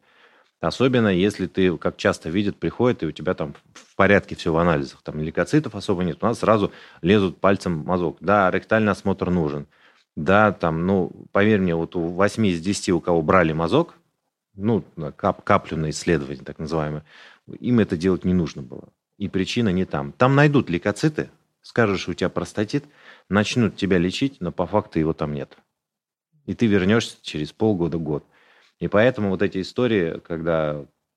Есть даже такой анекдот, когда сын говорит, вот, папа, ты не мог начальника ГАИ вылечить. Ну, сын уролог и отец уролог. А я его, говорит, вчера вылечил. У него там тот, он стукнул, говорит, вот, говорит, я на нем 30 лет деньги делаю, а ты его вчера вылечил. Дурак ты.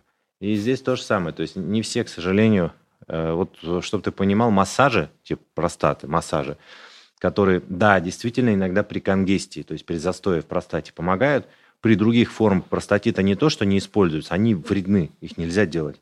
Если у тебя есть в простате кальцинаты, камушки, по-другому их называют, массаж простаты противопоказан. Вот что будет, если ты возьмешь в руку, э, ну, зажмешь стекло битое, ну, ничего не будет, ты в руке его можешь держать. Что будет, если я твой кулак сожму, в котором сжато битое стекло? Ты руку порежешь. Вот то же самое происходит с простатой, когда в ней есть камни, кальцинаты, а ты ее начинаешь массировать. Ты давишь на простату и вызываешь травмы. Поэтому при наличии кальцинатов надо с массажем быть осторожно. А кальцинаты у каждого там второго, третьего простатитчика. И не всегда наличие кальцинатов и не всегда изменение в паренхиме является следствием или признаками так называемого простатит, который требует, ну, требует лечения. Он перенес когда-то 20 лет назад простатит, у него эти изменения хронические, по сути, как рубцы на простате, которые не нужно пытаться вылечить, не нужно лечить, не нужно ничего делать. А вот эти курсы массажа, курсы э, там какой-нибудь так называемой жопогрейки, как мы их называем. Это ударно-волновая да, вся большая история. часть из этого делать не нужно. Поэтому в первую очередь нужно поставить правильный диагноз. Чаще всего лечат, потому что не то, что на самом деле болеет. Второе, нужно понимать, что простатит – это ну, обострение простатита. Это, по сути, не что-то новое. Не в член задуло холодом, вот то, что мы в самом начале разговора. Не, не член, в задницу Ну, скорее. в задницу, в промежность, неважно. А проблема иммунитета. Если у тебя крепкий иммунитет, если у тебя здоровая гормональная система, если у тебя нет дефицитов по микроэлементам, нет дефицита по витаминам, и ты, в принципе, здоровый человек, ну, это надо очень постараться, чтобы у тебя на фоне там даже купания в проруби или чего-то еще развился простатит. Половые инфекции простатит не вызывают, в принципе. Чаще Правда? всего, да. Именно то, что ты ощущаешь, именно простатит, это не половая инфекция. Вот этот бактериальный простатит Это есть, бактериальные, но это не половые инфекции. Половые инфекции – это определенный вид бактерий, четко определенный. Вот так называемый, почему называется ПЦР. Есть ПЦР-12, допустим. Это конкретные 12 возбудителей. А есть еще посев. И в посеве там другие есть бактерии. Вот как раз-таки кишечная палочка, ну, например, клепсиела. Они не являются половыми возбудителями, ну, возбудителем половых инфекций, но они могут вызывать простатит. И они бывают полирезистентные, то есть нечувствительны к антибиотикам. Я не говорю, что простатит не существует. Он существует. Но, к сожалению, он э, в гораздо меньшем объеме существует. И мужчины, которые лечат его, не всегда лечат то, что нужно. Это, во-первых, я лично, вот я простатит лечить очень не люблю. Истинный простатит. Потому что это такая болезнь, действительно, которая ну, возвращается, потому что изменения, которые в простате возникают на фоне длительного, действительно истинного хронического простатита, они необратимы чаще всего. То есть вот эти рубцы, кальцинаты из простаты, они никуда не уходят. И вот это перерождение железы из такого пышущего здоровьем органа за многие годы болезней, за многие обострения, они приводят к тому, что этот орган часто болеет. Есть люди, у которых часто, знаешь, да, горло болеет. Или легкие. Он много раз болел воспалением легких, и теперь каждый раз, когда у него бронхит обостряется, он, во-первых, долго у него течет, и, во-вторых, вот э, именно любое переохлаждение у него сразу бьет по легким. Вот с простатой такое бывает, да. Но вот то, что там идите всем, сдавайте мазки, идите там регулярно, это точно не про правильную урологию, поверь мне. Ну, то есть ты хочешь сказать, что большинству людей, которые думали, что надо идти проверяться, можно расслабиться, и пока что, если ничего не беспокоит, не идти проверяться. Мазки точно однозначно делать не надо. Э, Что нужно мужчине проверять? Это, ну, как минимум, если есть ана- анализы хорошие, ну, там, по опросникам, если жалоб нет, то ультразвука будет достаточно банального. Просто, чтобы другие болезни, не одним простатитом мир един. Помимо простатита есть куча других болезней, которые можно пропустить, если просто не следить за здоровьем. А мы все простатит, простатит. Много же болезней. И они, многие из них нехорошие и резко не появляются. За гормонами нужно следить, это раз. Второе. За острыми состояниями, понятно, если они возникают, об этом мы даже говорить не будем. Если бывает там острое воспаление чего-то, там придатка, яичко, нужно, конечно, сразу заниматься лечением, не тянуть. Но если мы говорим по обследованию, вот такому профилактике, это, ну, допустим, анализ мочи, если у тебя хороший, если у тебя жалоб нет, ну, не нужно брать мазок и не нужно каплю из себя выдавливать, если у тебя нет жалоб и у тебя хороший анализ мочи. Просто искать болезнь, и у тебя найдут что-то, потом начнут тебе чем? Лечить антибиотиками, противовоспалителями. А что лечить, если у тебя все в порядке? Вспомни то, о чем мы говорили. Не важно то, как, кем тебя считают, больным или здоровым. Важно то, в первую очередь, что ты есть на самом деле, как пациент. Есть в тебе болезнь или нет. И не важно, что 100 человек считают, что ты здоров, если ты болен, у тебя есть жалобы. Важно понять, откуда эти жалобы и как их вылечить. И если у тебя по анализам их нет, это не значит, что ты здоровый человек. А чисто гипотетически у мужчин нетрадиционной сексуальной ориентации простатит бывает меньше и реже? Слушай, ну, реже. Реже. Да, это действительно так. Кровь в сперме, допустим, вот ты спрашивал меня вопрос, бывает из-за чего? Э, вот семенные пузырьки, в которых как раз-таки ну, основной наш объем эякулята. То есть сперматозоиды появляются здесь, по дуктус деференс, кстати, когда варикоцели оперируют, мы с тобой говорили, угу. именно его повреждают. Они передвигаются сюда, здесь они перемешиваются с секретом предстательной железы, и при оргазме идет сокращение и идет выброс семени через семенной бугорок. Вот здесь находится семенной бугорок. И через этот семенной бугорок сперма выходит уже наружу. Когда здесь идет воспаление, эта болезнь называется визикулит. Из-за того, что сосудистая стенка очень тоненькая и капиллярная сеть распространенная, то есть когда она воспалена, она лопается. Сосудики лопаются, и кровь попадает сюда. Поэтому иногда у пациентов при воспалении в семенных пузырьках может появляться кровь в сперме. Многие сразу боятся, что это онкология, сразу бегут, бегут к врачам, но э, кровь в сперме при раке простаты бывает крайне редко. Это редкий симптом на самом деле как и, в принципе, при ну, молодом возрасте рак простаты, что в 30-35 лет появился, это казуистика. Обычно это 45-50 старше. Поэтому не всегда кровь это так страшно. Иногда рак вообще никак себя может не проявлять, то есть ничего не беспокоит человека. Писает хорошо, и с потенцией все хорошо, и случайно при обследовании находит а, какой-то очаг уже, который, скорее всего, является онкологическим. Да, да, были такие, кстати, которые просят восстановить крайнюю плоть. Я, говорит, донора найду, если нужно. А, да, я думаю, что очень много всего повидал, конечно. Это удивительно. А, так, продолжим про... Мы еще вернемся, потом в конце мы подснимем историю. Ты покажешь вообще, как все работает, где находится простата, чтобы можно было это наглядно посмотреть. А, недавно я прочитал статью про исследования, которые проводили в Израиле оно показало падение уровня тестостерона у мужчин на 20% за последние 15 лет. То есть это получается с 2006 года, 2007 а, тестик и его показания у мужчин Израиля с хорошим климатом упал на 20%. Что происходит вообще с нами, с жителями мегаполисов? То же самое, что и со спермограммой. Спермограмму ВОЗ много раз уже пересматривал, и качество ее уже хуже, хуже, хуже тоже уже несколько. Это было. ужасно, потому что по факту тестостерон является ну, главным гормоном и двигателем э, мужчины и энергии Слушай, жизненной ну, и прочего, прочего. Урологи лечат и женщин, и я тебе скажу, ну, что ну, у женщин такие же проблемы. Цикл более нестабилен, проблемы с зачатием гораздо чаще приходят пары, которые не могут зачать ребенка. То есть, если это раньше было что-то такое казуистическое, что у кого-то что там ребенок не получается, сейчас сколько таких даже среди наших знакомых, всегда кто-то есть, у кого там дети не сразу получались, они долго ходили, пробовали. Фертильность падает, это раз. Вырождаемся ли мы? Ну да, вырождаемся. Почему? Фактора одного нет, очень много факторов. Я не буду говорить, что там нас там вакцинами, я в это не верю, что нас вакцинами травят. Но даже тот же ковид, он бьет, допустим, по репродуктивной системе. И это объективно. Приходит после того, как перенесли ковид, тестостерон просаживается. У кого-то восстанавливается, у кого-то потом становится низким. Ну, то есть, если задуматься, то получается, в 2007 году э, не так. У 20-летнего мужчины сейчас показания тестостерона гораздо ниже, чем у 35-летнего тогда, в 2007. Слушай, ну, посмотри э, времена Александра Македонского, да? Когда люди бежали друг на друга, армия на армию, в первых рядах, понимая, что они сейчас погибнут. Ты представляешь, что сейчас вот наши солдаты в первых рядах, не, потому что одно дело стрелять друг другу, другое дело с ножами друг на друга бежать, понимая, что ты неминуемо умрешь. Это, ну, люди тогда и люди сейчас это совсем разные люди. И э, то, что мы там ходили тоже на двух ногах, вспомни гладиаторские бои, то есть условия жизни, труда. Ну, люди совсем другие сейчас, изнеженные. И дальше будет хуже то, что делало нас, ну, можно сказать, животными в правильном понимании слова, двигательная активными, да, да. желание там продлевать рот, вот это мужское я жесткое, да, оно же уходит все.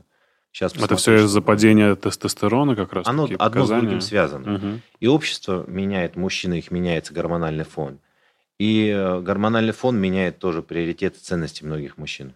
Ну, ты как представляешь, вот современный тиктокер, Даня, ну, не будем там Милохина брать, ну, любого другого взять. Вот он субтильный, спортом не занимается. Там, ну, хотя он там что-то боксирует, я видел, да. Ничем не занимается, и как ты хочешь? У него был шкалящий тестостерон, как он, ну, посмотри, большая часть, даже как они выглядят. Это же, ну, все передается и дальше по наследству. Да, но неужели их э, внешность как-то связана с их гормональным фоном и наличием тестостерона? Да. Не связано ли это с тем, что они просто хотят э, подражать кому-либо и жить в каком-то... Есть такая вот, вещь, как да. эпигенетика. Ты не можешь поменять свои гены, но ты можешь влиять на активность своих генов. То есть ты можешь стать диабетиком, имея в роду диабетиков, если ты будешь есть сладкое.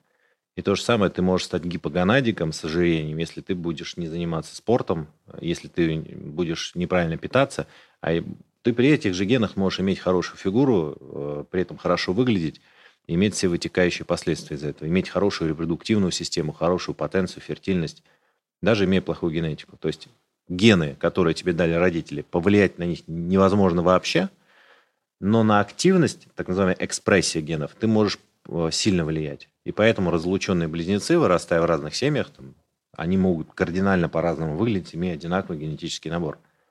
И здесь это важно понимать, потому что вот эта твоя экспрессия, то, как ты воспользовался своей генетикой, вот это ты можешь заложить своему ребенку. Да, хорошо, но как дальше. приумножать эту генетику в таких условиях, в которых мы живем сейчас? Ну вот смотри, окей, я начинаю чувствовать, чем старше я становлюсь, тем у меня...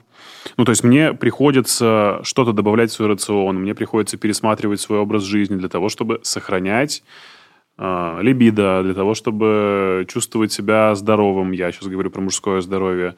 И раньше я об этом вообще не задумывался, потому что там один щелчок, и у тебя стоит просто на там, коленку голую, понимаешь? Сейчас такого нет. А, и вот вопрос в этом. Что нужно для того, чтобы мужчина а, жил с нормальным количеством тестостерона, чтобы он мог его восполнить, чтобы он у него был на каком-то нормальном уровне? Ну, вот это вот все. Э, есть вещи, которые можно поправить, и нужно понимать, что не все вещи можно поправить. Иногда нужно носить очки. То есть зрение не всегда можно вылечить в плане того, чтобы носить, э, ну, не носить очки или контактные линзы. Да, там, слава богу, глаза тот орган, который ты можешь поправить, лазерная коррекция зрения, например. Яички, ну. яичники, тестикулы, они к ним не относятся чаще всего. Витамины, есть, есть силовые. резерв. Понимаешь, если у тебя есть э, резерв, вот он у тебя исчерпан, он определяется твоей анатомией. Ты, ну, такой определенный условно объем ткани в яичках, как у женщин, там 45-50 лет месячные пропадают, ты сейчас мне говоришь, а, а если она в 70 лет спортом начнет заниматься, витаминки начнет пить, у нее месячные начнутся. Не, я сейчас говорю вот про людей своего возраста, то есть все равно ты а изменяешь, взрослее. Разницы нет. Просто у женщин это возникает резко в определенном возрасте, там год, два, три пропадает. У мужчины принцип другой – у тебя просто каждый год потихонечку идет снижение твоей, ну, твоих всех показателей, твоих всех функций гормональных. Потому что есть такой, допустим, гормон глобулин ГСПГ, э, ну, глобулин, связывающий половой гормон. И он равен возрасту человека. Он не является ни норма ни 20, ни 30, а он равен возрасту. И в 20 лет он у тебя 20, в 30 лет он у тебя 30, а в 40 он 40. Это называется биологические часы невозможно иметь при здоровой репродуктивной системе там, в 40 лет ГСПГ 15. Потому что чем старше мы, тем больше ГСПГ, тем меньше свободного тестостерона. ГСПГ переносит тестостерон по организму. Ну, такси для тестостерона. И чем больше ГСПГ, тем больше тестостерона связанного. Как сказал, такси для тестостерона? Ну, я его называю такси для тестостерона. Э, проблема в том, что когда ГСПГ связывает тестостерон, тестостерон не работает. Чем выше у тебя ГСПГ, тем меньше у тебя свободного тестостерона, по сути, остается. И свободный тестостерон с годами он падает, его количество падает. Поэтому норма тестостерона, вот когда ты видишь, там норма от и до, там нет возраста, но там возраст тоже должен быть. И помимо общего тестостерона, вот который мы смотрим от и до, есть еще свободный тестостерон. А свободно с годами меняется, потому что ГСПГ с годами растет. И чем ты старше, тем у тебя меньше свободного тестостерона становится. Понимаешь? И почему эти проблемы все чаще и чаще появляются? Потому что раньше люди там в 35-40 лет умирали. Сейчас люди доживают до 50, 60, 70 лет. Мы с неврологом недавно эфир проводили, он говорит, почему раньше болезни Альцгеймера не было. Потому что головной мозг вот в своем пике репродуктивности, он рассчитан на 35-45 лет. И дальше он угасает. И вопрос всех э, нейродегенеративных процессов это основа, ну, вот так называемой вечной жизни, потому что все органы, в принципе, можно там как что-то придумать с ними, а с головным мозгом пока ничего не придумали. И большая часть людей закончит, ну, по сути, болезнью Альцгеймера рано или поздно. То есть мы не сможем никогда жить там 200 лет не потому, что мы органы не сможем поддерживать, а потому что у нас головной мозг просто не рассчитан на такое количество и продолжительность жизни. Почему онкологии становится больше? Люди живут дольше. Почему рака простаты стало больше? Люди живут дольше. Просто не все раньше доживали до своего рака простаты, например. Посмотри на животных. Чем старше животное, тем чаще у него онкология. Ну, это же вопрос еще образа жизни, правильно? Эпигенетика. Ты не можешь влиять на свою генетику, но ты можешь влиять на экспрессию генов. Курением, диетой. Это безусловно. Но помимо есть вещи, которые, на которые ты можешь повлиять, но цвет твоих глаз не поменяется, как бы ты ни хотел, какой чудесный образ жизни ты бы не вел. Хорошо, как узнать э, это все? Надо сдавать анализы, надо всем пройти через это. Узнать, что именно? Ну, про набор своих генов и про Смотри то, к чему, это, к чему это все Смотри привести может. родителей. Если ты видишь, что у них ишемическая болезнь сердца в 50-60 лет, если ты видишь, у них проблемы с липидами, с холестерином, с липидограммой, ты видишь их болезни, там, у матери там остеопороз, у отца там не знаю, хронический бронхит, у тебя шансы все эти болезни ну, перенять в том числе есть. Если у них проблемы с холестерином, у тебя, скорее всего, тоже будут проблемы с холестерином это приводит к ишемической болезни сердца, значит, у тебя шансы иметь проблемы с сердцем тоже есть. Если у тебя отец умер от инфаркта, условно, там, от инсульта, надо понимать, что ты в группе риска по сердечно-сосудистым заболеваниям. Поэтому надо правильно питаться, поэтому нужно двигательную активность поддерживать, поэтому не нужно быть полным, надо стараться держать индекс массы тела в порядке. Сон. Когда у тебя сон, стресс, поэтому у тебя есть все шансы, чтобы снизить процент того, что ты повторишь судьбу своего папы. Сразу же вспомнилась Анджелина Джоли, которая удалила себе молочные железы для того, чтобы у нее не случился рак там у нее, э, груди. Там это стандартная практика, на самом деле. Есть так называемый БРК, антиген раковый а, по груди. Ну, БРК он называется. И если он положительный, то считается, что даже если во второй груди нет рака, то ее надо удалять. И мы это тоже вот у нас в центре практикуют это. Если БРК плюс, то вторую превентивно до того, как там даже появился рак, потому что там шанс появления рака безумно-безумно высокий. Слушай, ну я Виагру не очень люблю, у нее много побочных эффектов. Есть более такие лайтовые препараты в плане побочек, которые мягче работают, их можно с алкоголем, жирным, они работают, ну, допустим, тот же Сиалис, он дольше. Мне больше нравится. Виагра, она такая жесткая. Изначально, ты же знаешь, это был сердечный препарат, и это его, по сути, зарегистрированный побочный эффект, который сделали основным угу. эффектом. Ну и многие люди как раз, по-моему, при употреблении Виагры ловили всякие сердечные проблемы, умирали, да, во время секса. Потому что там есть ограничения, с чем ее можно применять, с чем... То есть не сама Виагра вредна. Ну, допустим, э, если у тебя где-то тромб сидит, вот, кровотечение остановилось, там, нога порезанная, ну, наверное, кроворожающий препарат или там первые сутки после операции плавикс есть препарат кроворожающий нельзя давать, или варфарин нельзя давать. Но человеку, у которого случился инфаркт, инсульт, или поставили кавофильтр, или поставили стенд в сердце, ему плавикс нужен, и в его случае это лекарство полезное, которое увеличит шанс на выживаемость и снизит шанс на повторный тромбоз. Но человеку в первые сутки после открытой операции, если ты дашь это лекарство, он просто истечет весь кровью. Здесь то же самое. Есть просто ряд препаратов, есть патологии, при которых Виагра ну, недопустима недопустимо, потому что особенно если ты применяешь нитроглицерин или нитраты, и ты их сочетаешь с Виагрой, ты можешь получить, да, действительно, сердечный приступ. Но если у тебя нет болезни этой в сердце, то ты можешь этот препарат спокойно принимать и не иметь никаких побочных эффектов. Бывает там разные, бывает там нос закладывает иногда, бывает дальтонизм может развиться, то есть ощущение, как будто ты немного простыл. Но это такие большие дозы. И помимо больших доз лечебных, 20 миллиграмм, допустим, там 50, есть дозы из этой же группы препаратов, которые ты пьешь вне зависимости от полового каждый день, которые, в принципе, просто благоприятно воздействуют на сосудистую стенку, на циркуляцию крови, ну, допустим, 5-миллиграммовый там, Сиалис. Почему нет? Иногда назначаю не потому, что есть проблемы с эрекцией, а в э, комплексной терапии. Как-то я попробовал такую штуку под названием воздержание.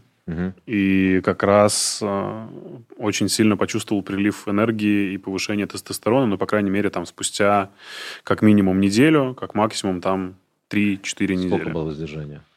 Максимальное? Ну, ну, может, месяц. Но это был все просто такой очень большой опыт.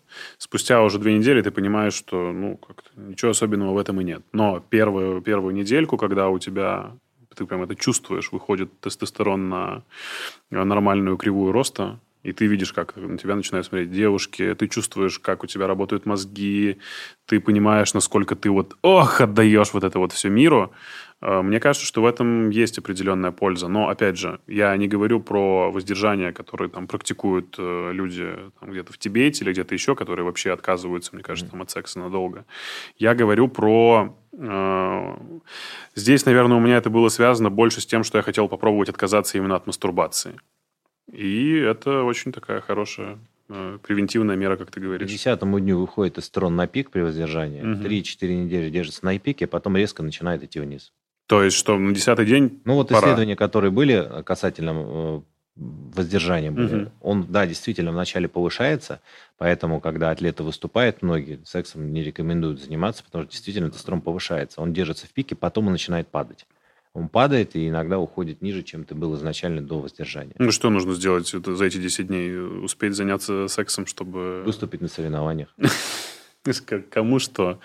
Ну, то есть, смотри, э, еще какая была удивительная история. Ты, опять же, вот чувствуешь, эти две недели ты там воздерживался, помастурбировал, одно состояние, занялся сексом, совершенно другое. А, давай объясним тоже вот буквально на пальцах, почему э, после мастурбации, ну, ты, понятно, что это как будто бы самообман, да, ты имитируешь, что у тебя есть секс, и как будто бы кто-то есть. Ты чувствуешь себя гораздо хуже, чем после взаимодействия с реальным человеком. Ну, это вопрос флюидов, обмена... Флюидов, ну, плюс ты же, твой организм понимает, что как бы партнера нет. Помимо достижения оргазма и экуляции, ну, если бы это удовлетворяло, то все бы люди у которых есть ночная полюция, не хотели бы секса, условно. Да? Но пока у них нет реального партнера, у них нет вот этого ощущения насыщения полноценного. И, во-вторых, ну, ты же, извините, свой кулачок не трахаешь, а при сексе ты, есть еще также движение таза поступательное. То есть э, секс не, нельзя приравнивать, и просто вот акт опорожнения, э, который происходит при мастурбации, с полноценной сексуальной жизнью. Это раз. Во-вторых, помимо того, что э, происходит акт семяизвержения, ты все-таки испытываешь эмоции какие-то к человеку. Даже если это незнакомый человек, все равно эмоции, выбросы гормонов, эндорфинов. И выстрел гораздо более заметный, да. заметный, чем да. при мастурбации. А да. при мастурбации этого просто не происходит банально. Мастурбация же, она ну, в дикой природе существует тоже у многих животных. Поэтому не нужно думать, что это человек придумал. И вот... Как интересно мастурбируют рыбы. Что-то я призадумался.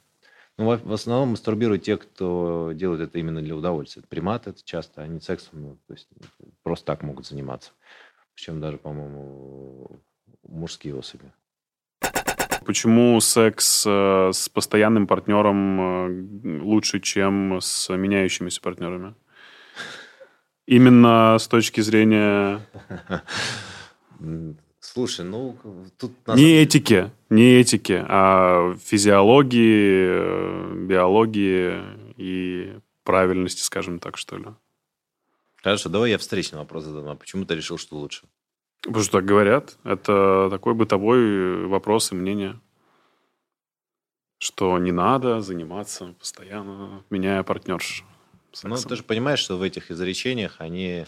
Ну, многие вещи, они ну не то, что надуманные, взятые из воздуха. Я, вот, честно, за моногамные отношения, если ты человека любишь. У меня есть э, жена, mm-hmm. я жене своей не заменяю, поэтому я как бы могу в этом плане спокойно свои мысли доносить. Я не считаю, что это как бы в природе человека, вот если у тебя нет такой, как уберем, да, вот любовь, отношения, ну, не любишь ты человека, тебе он так полуинтересен и полезней только с ней спать, если ты ничего к ней не испытываешь, ну, не знаю. Мне кажется, вот Микрофлора, это... все дела. Ну, контрацепция, вот тебе, пожалуйста, какая микрофлора? Вот. Я считаю, что э, именно длительные постоянные отношения, э, там, без измены и всего остального, должно быть с человеком, которого ты любишь, которого ты уважаешь, с кем ты ну, действительно хочешь этому, а не когда это из-под палки.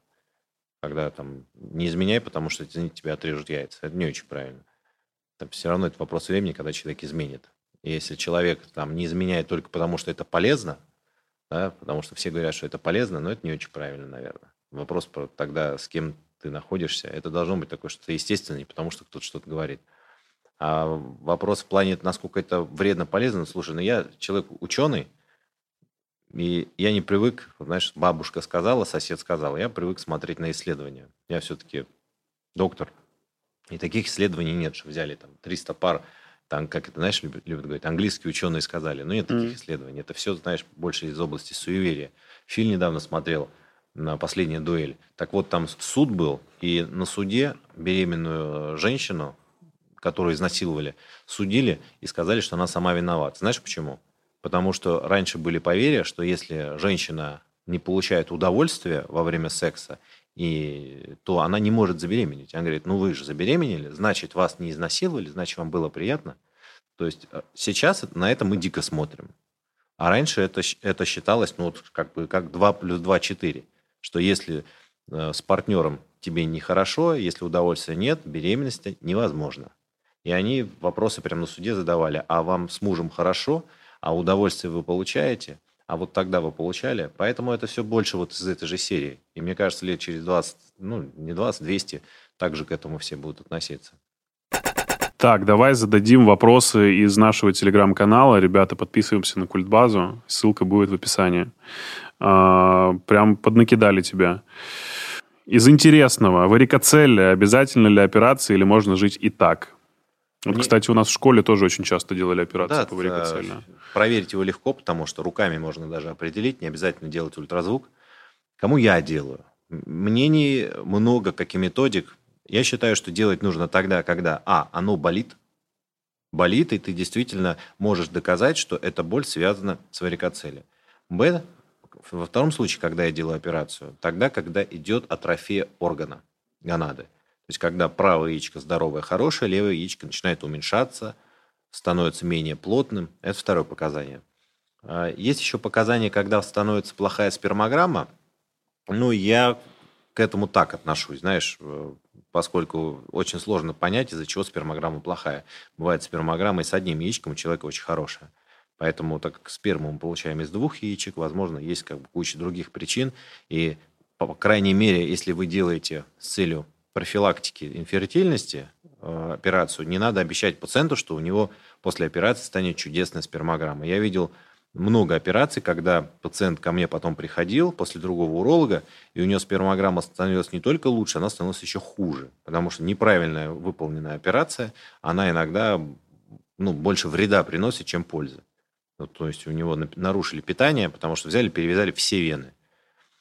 Считается, что даже перевязка всех вен тоже несет такой негативный компонент, потому что излишняя артериализация идет. То есть приток хороший, оттока нет. Поэтому желательно перевязывать не все, а селективно, больные вены. Там много, много очень тонкостей, особенностей. Либо когда перевязывали, семеносящий проток повредили. Это так называемый дуктус деференс. Это через что вот как раз-таки в простату и путешествуют сперматозоиды. И все эти венки, от которых, ну, варикоцели будем их называть, варикозно измененные вены, они окутывают как раз-таки этот дуктус деференс. И при работе с ними иногда бывает коагулируют, прижигают, травмируют, передавливают. И спермограмма становится хуже, потому что из этого яичка сперматозоиды нормально выходить уже не могут. А, как бороться с парурезом? Это надо, надо сказать, что это страх мочиться при людях, правильно, парурез? А, слушай, ну на самом деле я не считаю, что это болезнь. Потому что вот по нашим пациентам могу сказать, что многие проблемы испытывают, когда надо помочиться при человеке. Испытывают проблемы. У нас есть некоторые исследования, при которых ты должен пописать в электронный горшок, например. А, ну там скорость измеряется, да, да напор. Многие mm-hmm. не могут, действительно. Или там приходят там 2-3 раза. Бывает, мы операцию делаем по восстановлению мочеиспускания. Удаляем катетер, он должен помочиться. Мочевой пузырь полный, не может при нас. И мы начинаем как с маленьким ребенком. Так вот, есть воду... гаджет, просто берешь гаджет, вот лайфхак. Да, воду включаем, начинаем пись-пись-пись делать, да, да, да. и ждем, пока пациент помочится. Да, не, реально, открываешь Инстаграм, и все как вообще само по себе да, двигается. Не получается у них у многих. Как бы побороть... Э, ну, здесь, понимаешь, здесь причина, почему спазм происходит, неврологическая причина. Mm-hmm. Есть препараты, которые направлены на как раз-таки релаксацию, но применять их из-за того, что ты прилюдно не можешь помочиться, мне кажется, проще пойти и помочиться в кабинке, нежели постоянно принимать препараты. Потому что если эти препараты ты перестаешь пить, они перестают помогать. Слушай, ну, может быть, у человека клуб по интересам, может быть, они собираются по вечерам и мочатся все вместе, он не может. А, так. Есть э, специализация отдельная, она называется нейроурология. И вот этим недугом, как и недержанием мочи, э, занимаются как раз-таки нейроурологи. И там по-хорошему нужно делать исследования, которые называются КУДИ комплексные уродинамические исследования. И часто бывает, что причина кроется не в том, что он при людях не может, а в том, что на самом деле он и без, без людей это не очень хорошо писает. И там есть спазм, допустим, наружного сфинктера. И это лечится уже, допустим, инъекциями ботокса в наружный сфинктер. Э, и финальное, ну, мне кажется, что очень актуально для наших зрителей, как сохранить здоровье в 30 лет. В 30 лет? Да. Ну, ну, надо помнить, что раньше люди, как я говорю, умирали раньше, и сейчас мы живем долго, и важно не просто там прожить 80 лет, там 90 лет, 100 лет, а прожить их качественно, не для того, чтобы быть кактусом или овощем 60-70 лет, а быть полноценным членом общества, который не просто существует, а который полноценно э, живет, получает удовольствие от жизни, а это зависит не то, что вы в 30 лет делаете, не то, что вы в 20 лет делаете. Нет такого порога, когда здоровье должно становиться не безразличным. Что после 30, потому что чаще всего онкология появляется там, к 40 годам, 50, к 60, или потому что волосы начинают выпадать в 50 лет, еще что Нет, здоровье, я считаю, вот как раз-таки, как мы с тобой обсуждали, sexual education, вот именно приучать правильно питаться, приучать, приучать к э, правильному ритму жизни, там, пропагандировать здоровый образ жизни, то, что курить плохо, что алкоголь плохо, что заниматься спортом хорошо, это надо в первую очередь делать модным. Перед тем, как мы закончим, у нас конкурс. Мы обсудили э, очень э, важный приз, который мы можем э, благодаря Александру разыграть. Это посещение и прием у самого Александра Дзидзари. Ну, в общем-то, Его можно сильно. подарить. А, это будет сертификат прям целый, да? Ну, да, с помощником свяжем. Класс. Класс. Это может быть онлайн-консультация, это может быть офлайн встреча Первый прием, который Александр лично дарит вам. Итак, что нужно сделать для того, чтобы выиграть? Написать комментарий про... Мы сегодня говорили много про всякие дурные истории из жизни. Хочется послушать веселую историю посещения уролога лично вами. Если она была не очень веселая, напишите ее так, чтобы она была в художественном изложении, креативном, юмористическом. Э, мы все почитаем, э, вместе с Александром выберем одну самую интересную и подарим э, за эту историю сертификат на посещение уролога Александра Дадзари. Саша, спасибо тебе большое, было классно. Видеоверсию интересного подкаста смотри на YouTube-канале имени Илона Маска. И не забывай подписываться.